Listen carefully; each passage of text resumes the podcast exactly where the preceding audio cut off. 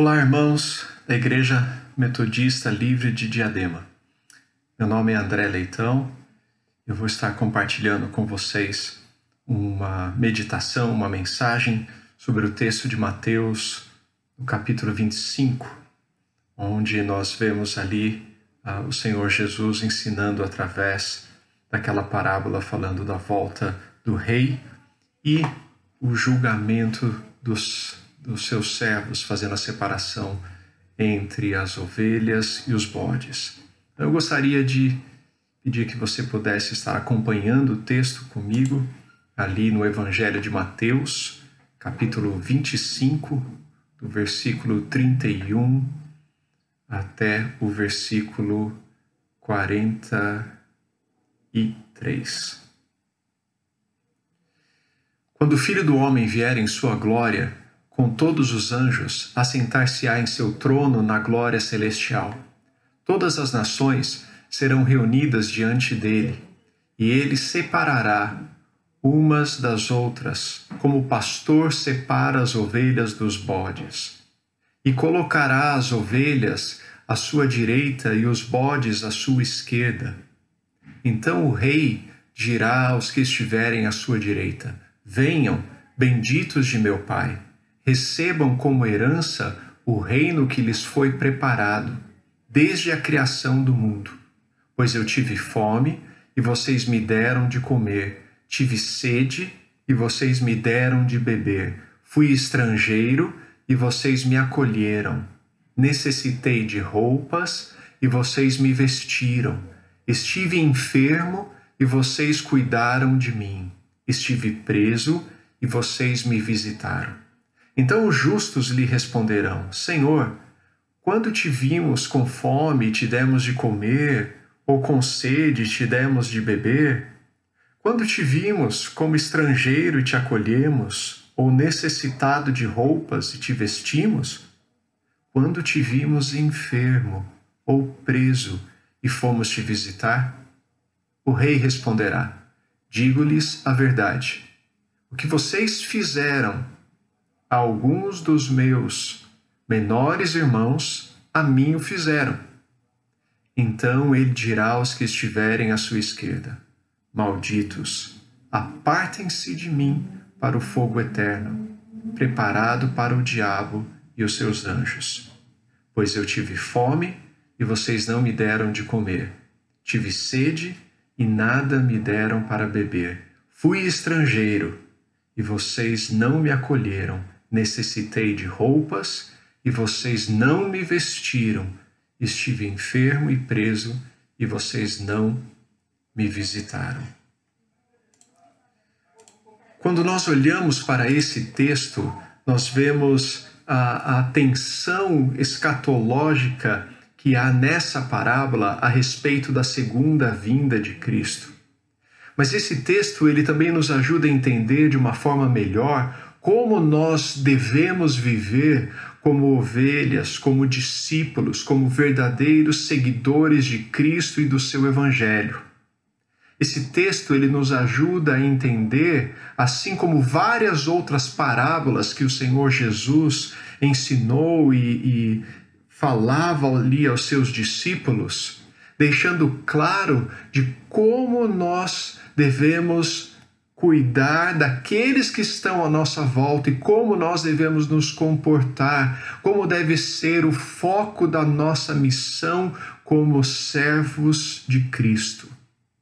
Por isso eu gostaria de olhar algumas lições que nós temos nesse texto e poder então ah, repartir com vocês algumas meditações nesse sentido, para que nós possamos olhar para essa escritura em conjunto com os ensinamentos do Senhor Jesus e buscarmos viver da melhor maneira possível para a glória do nosso Deus.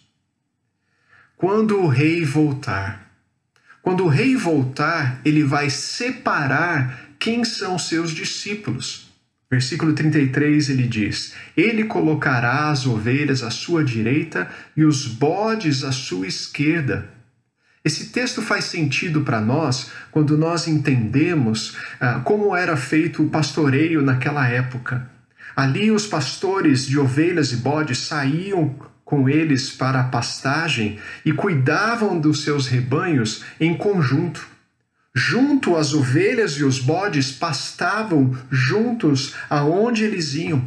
Somente eram separados à noite porque as ovelhas eram mais resistentes ao frio do que os bodes que precisavam de certo abrigo, a não ser, lógico, na época do inverno rigoroso. Mas ali havia sempre as ovelhas e bodes andando e caminhando juntas com o pastor. O valor, entretanto, das ovelhas era muito maior do que o dos bodes. E as ovelhas eram mais preciosas para o pastoreio, para o pastor ali, para o seu lucro, do que aqueles bodes. Nos dias de hoje, quando nós olhamos para a igreja, nós percebemos que há muita confusão sendo causada nos dias de hoje de quem são os seguidores de Cristo. Porque há muitos que reivindicam serem seguidores de Jesus e andarem com Jesus, mas não se assemelham ao pastor. Não são como ovelhas que conhecem a voz do pastor e que caminham com esse pastor. O evangelho vem sendo atacado e deturpado de vários ângulos por pessoas que estão dentro da igreja, pessoas que estão fora da igreja, pessoas que reivindicam conhecer as escrituras e que dizem que há diferentes interpretações dessa escritura, que há uma necessidade de modernização dessa escritura e pessoas que continuam uh, seguindo fielmente como verdadeiramente o Senhor Jesus nos ensinou e nos advertiu. Isso não deveria ser novidade para nós, porque o próprio Senhor Jesus disse: aparecerão falsos cristos e falsos profetas que realizarão grandes sinais e maravilhas para, se possível, enganar até os eleitos. Assim como o apóstolo João, em uma das suas cartas, disse: Amados, não creem em qualquer espírito, mas examinem os espíritos para ver se eles procedem de Deus, porque muitos falsos profetas têm saído pelo mundo. 1 João 4:1. Jesus nos deixou o seu evangelho para o seguirmos e nos advertiu que o joio seria plantado em nosso meio para confundir os que são de Cristo, mas ordenou: Deixem que cresçam juntos até a colheita, porque somente o rei que separa as ovelhas do, dos bodes é aquele que pode na colheita separar o trigo do joio. É aquele que no dia da colheita fará a separação para saber quem são verdadeiramente os seus discípulos. A igreja, em vez de ficar se acusando e brigando, deve se atentar em continuar servindo o Senhor e cumprindo seus mandamentos, sendo fiéis aos ensinamentos de Jesus. Este rei que separa as ovelhas é aquele que irá julgar as obras das nossas mãos. Aquele que irá julgar os nossos corações e a intenção das nossas ações. Ele é aquele que fará a verdadeira justiça prevalecer. Ele é aquele que nós esperamos e temos a esperança de que na sua volta fará a justiça e fará prevalecer a sua vontade e o seu desejo para toda a humanidade. Quando o rei voltar, ele irá julgar as nossas ações Ali no versículo 34 nós vemos: Então o rei dirá aos que estiverem à sua direita: Venham, benditos de meu Pai. Recebam como herança o reino que lhes foi preparado desde a criação do mundo. Os servos do rei são parabenizados por suas ações e abençoados pelo seu Senhor. A grande maioria dos eruditos entende que o menor destes meus irmãos, versículo 40 e 45, para se referir a todos os que estão famintos, angustiados e necessitados. A base da aceitação no reino é, portanto, estabelecida por atos de misericórdia e compaixão, diz Dr. Carson ali na interpretação, no comentário a respeito desse texto. A base de conhecermos quem são os discípulos de Jesus, em outras palavras, como diz aqui Dr. Carson, são os frutos de misericórdia e compaixão dos discípulos de Cristo. O Dr. Russell Shedd, comentando ainda esse texto, diz: a vida frutífera em boas obras são o sinal exterior da presença de Cristo no coração de quem sinceramente crê nele. Os frutos de justiça dos discípulos de Jesus são naturais aos que seguem seus mandamentos. Os discípulos são surpreendidos pelo fato do rei falar ou reconhecer as suas ações como sendo algo importante para estarem se aproximando dele e, na verdade, para estarem fazendo algo para ele mesmo. A surpresa expressa não é por terem sido informados de que agiram por amor a Cristo, mas que o próprio Cristo foi objeto pessoal de todas as suas ações, que o encontraram com fome e o supriram de comida, que trouxeram água para ele e saciou a sua sede, que ao vê-lo nu e tremendo, eles colocaram roupas quentes sobre ele e fizeram visitas quando estavam na prisão e se sentaram ao lado da sua cama quando estavam doentes, diz Jameson Fawcett em seu comentário sobre o Novo Testamento. O texto pode ser interpretado dessa forma ao dizer que essas ações correspondem somente quando fazemos a outros seguidores de Jesus, ou que se fosse apenas quando nós cuidamos daqueles que são da nossa fé é que o Senhor Jesus enxerga essa boa prática nossa. Mas é impossível nós olharmos para esse texto e vermos as similaridades com todos os outros ensinamentos que o Senhor Jesus nos deu. É impossível olharmos para essa parábola e não lembrarmos da outra parábola do Senhor Jesus ao falar do bom samaritano, aonde o religioso perguntava: Mas quem é meu próximo? Tentando escapar dali da, da, da função e da, da atitude de amor ao próximo em cuidar de qualquer pessoa que estivesse ao seu redor Jesus ensina através da parábola do bom samaritano que qualquer pessoa em necessidade à nossa volta é o nosso próximo e deve ser objeto e alvo do nosso amor, compaixão e misericórdia. Todo ser humano, todo aquele que é feito à imagem e semelhança de Deus, carrega em si a imago Dei, a imagem de Deus, e é objeto dos atos de amor, compaixão, justiça de Deus e dos seus discípulos.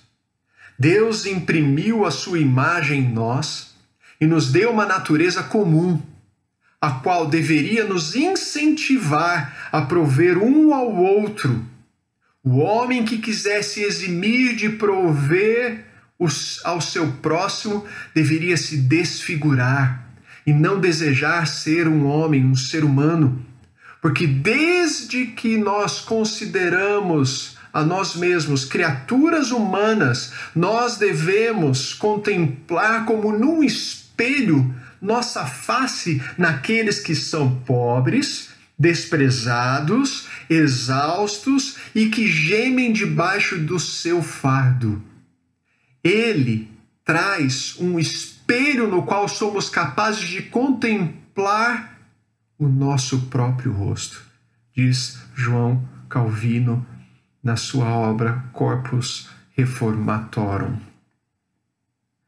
O texto de Mateus 25 deixa claro que o Senhor está atento às necessidades daqueles que estão passando por momentos de dificuldade. O Senhor está atento para todos os atos de justiça e de falta de justiça para com os necessitados. E isso, meus irmãos, não é ideologia política, não é ideologia partidária, filosófica, meio de vida. Buscar o bem-estar do próximo é ser um discípulo do Senhor Jesus. O texto nos mostra ali quatro grupos de pessoas que eram alvos desses atos de compaixão, misericórdia e amor. Aqueles que eram pobres ou estão em extrema pobreza, porque eu tive fome, eu tive sede, eu não tinha com que me vestir e vocês me vestiram. Fala daqueles que estão enfermos, sendo visitados e cuidados pela igreja. Aqueles que estão encarcerados, que estão presos, devem ser visitados e buscados a levar a ter o conforto, o consolo e a poder então recomeçar suas vidas. E finalmente os estrangeiros. Fui estrangeiro e vocês me acolheram. No Velho Testamento, nós ainda vemos o grupo sendo formado dos pobres, estrangeiros e dos órfãos e viúvas. As ações de misericórdia da igreja, elas devem sempre estar em ação e acontecimento independente da fé, da raça, do gênero de quem as recebe. Quando nós voltamos ao Brasil em 2013, nós tivemos o privilégio de poder iniciar um trabalho através da ONG que servimos com aqueles que são mais necessitados aqui na região da Baixada do Glicério, em São Paulo, e também aqueles que são refugiados e imigrantes vindos de situação de extrema vulnerabilidade. Nós tivemos a graça de Deus de contar com o apoio da igreja que abriu as portas e todos os seus recursos para que essas pessoas que são estranhas a essa comunidade de fé pudessem ser atendidas por essa comunidade pelos seus bens, pelos seus recursos, pelos dons e talentos daqueles que fazem parte dessa comunidade para que pudessem estar sendo restabelecidos em sua dignidade humana, para que pudéssemos olhar a essas pessoas como aqueles, como diz Calvino, que carregam a imagem de Deus. Pudemos começar as aulas de português, a distribuição de cestas básicas, kits de higiene, tra trabalhos em equipe com as crianças, com as mulheres, com os jovens o ano passado tivemos a oportunidade de distribuir 12 mil cestas básicas durante esse período de pandemia e pessoas extremamente necessitadas. Enquanto todos ainda estavam falando fique em casa, lave as mãos, nós tivemos a grande oportunidade, pela graça de Deus, de poder entregar esses kits de higiene para esses que não têm nem recursos para comprar um sabonete ou um sabão para suas roupas.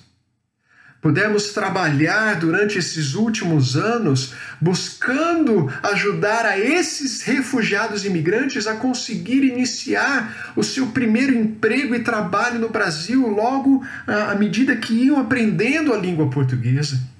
Pudemos ainda fazer um trabalho pioneiro de buscar a validação de diplomas para aqueles que têm suas profissões e são capazes de crescer, de desenvolver e ainda mais de abrir portas de novos mercados para pequenas e médias empresas do próprio Brasil, através da sua instrução e da sua qualificação.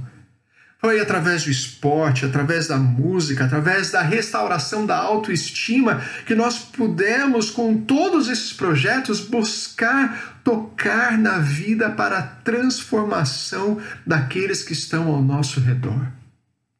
Este é o cuidado que Deus quer que nós tenhamos como igreja por aqueles que são necessitados. Esse cuidado vem do Velho Testamento, não é algo novo que está sendo colocado aqui para nós.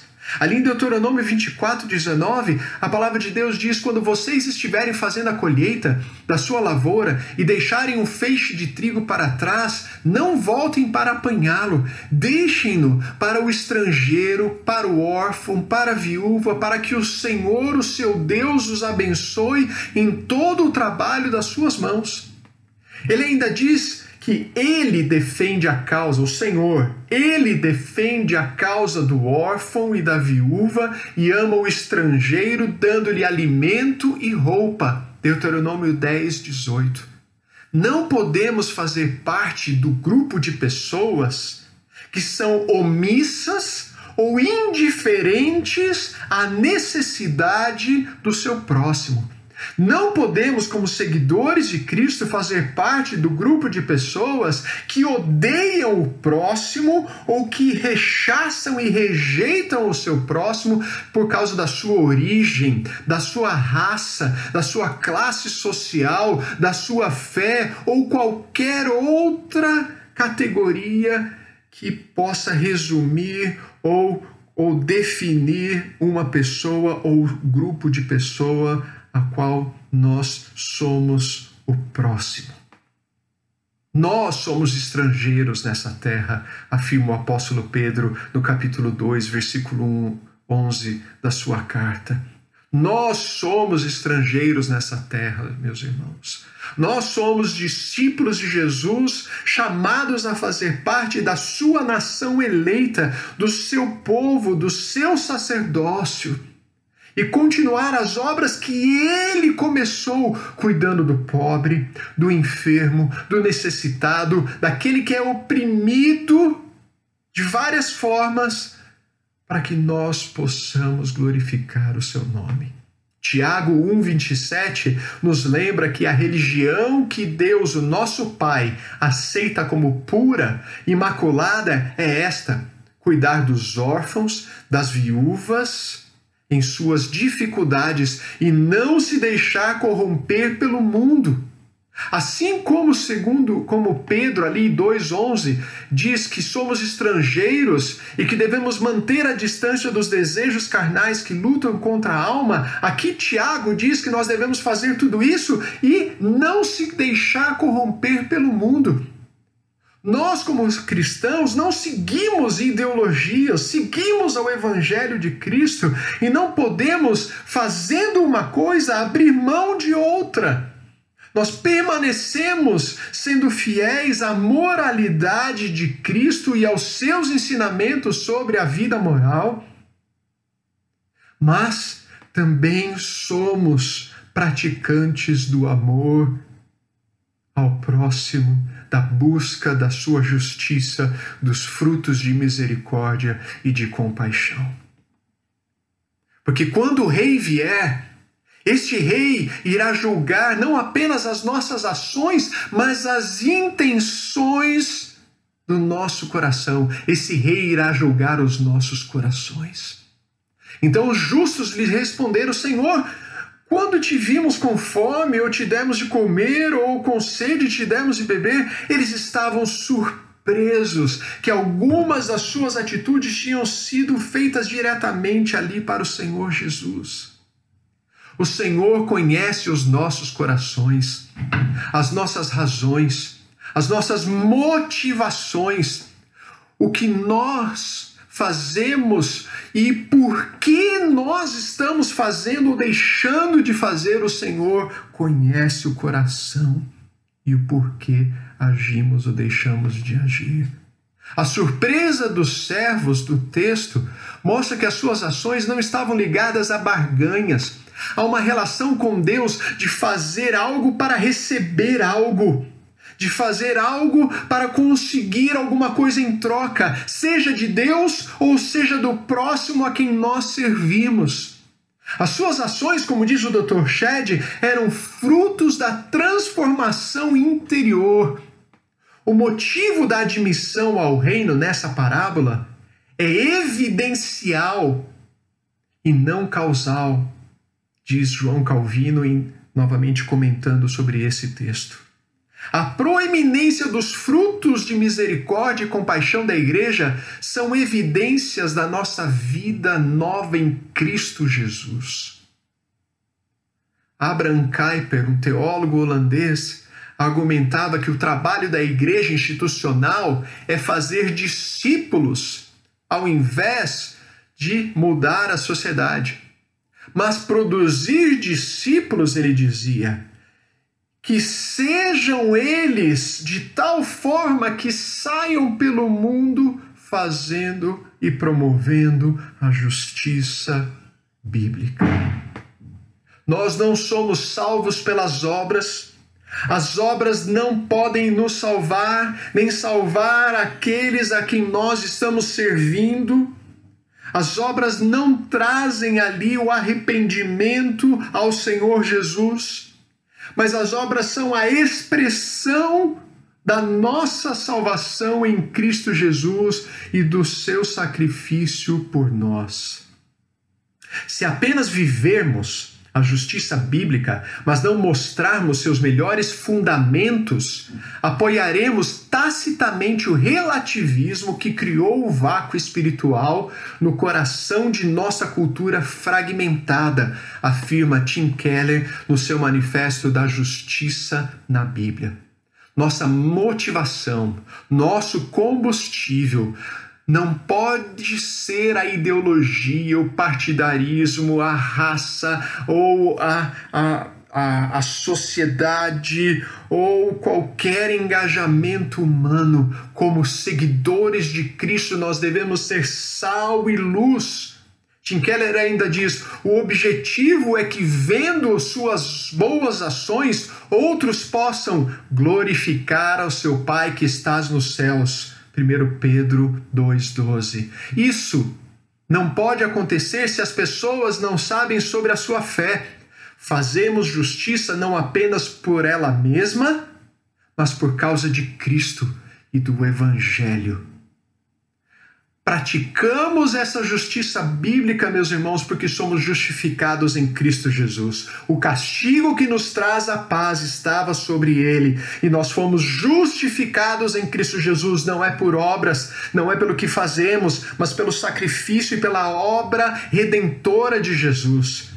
Esse milagre em nossas vidas é que nos impulsiona a buscar, a refletir o amor, a compaixão, a justiça, a misericórdia de Deus sobre toda a terra e todos aqueles que estão necessitados, independente de quem eles são, do que eles creem ou para onde eles vão ou o que continuarão crendo ou não.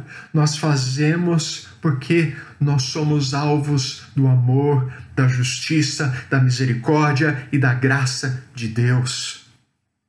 Finalmente, meus irmãos, nós podemos concluir dizendo que nós permanecemos fiéis ao nosso Senhor, buscando ser fiel aos seus ensinamentos, amando ao próximo como a nós mesmos e ao Senhor acima de tudo buscando ser reconhecidos pelos frutos de justiça que glorifiquem o nosso Deus, buscando sempre sondar nossos corações para discernir as reais motivações das nossas ações, porque o Rei virá outra vez. E quando ele vier, ele vai separar as ovelhas dos bodes, os seus discípulos, aqueles que não são seus discípulos, porque o seu julgamento é eterno. Nós buscamos permanecer vivendo a vida cristã completa, plena, em todas as áreas das nossas vidas, porque nós amamos ao Senhor que primeiro nos amou porque nós queremos permanecer do lado daqueles que agradam e que glorificam o Senhor com as obras de justiça que são manifestas para a glória de Deus Pai. E a pergunta final que devemos fazer a nós mesmos, ao refletirmos nesse texto, é: de que lado nós estamos? De que lado nós ficaremos? De que lado você está? Que o Senhor tenha misericórdia de nós. Que o Senhor nos ensine pelo poder do Espírito Santo. Que o Senhor nos convença dos nossos pecados e injustiças. Que o Senhor nos ensine a viver amando a Deus acima de todas as coisas e ao nosso próximo como nós mesmos, sendo fiéis a Ele e somente a Ele acima de tudo. Que Deus os abençoe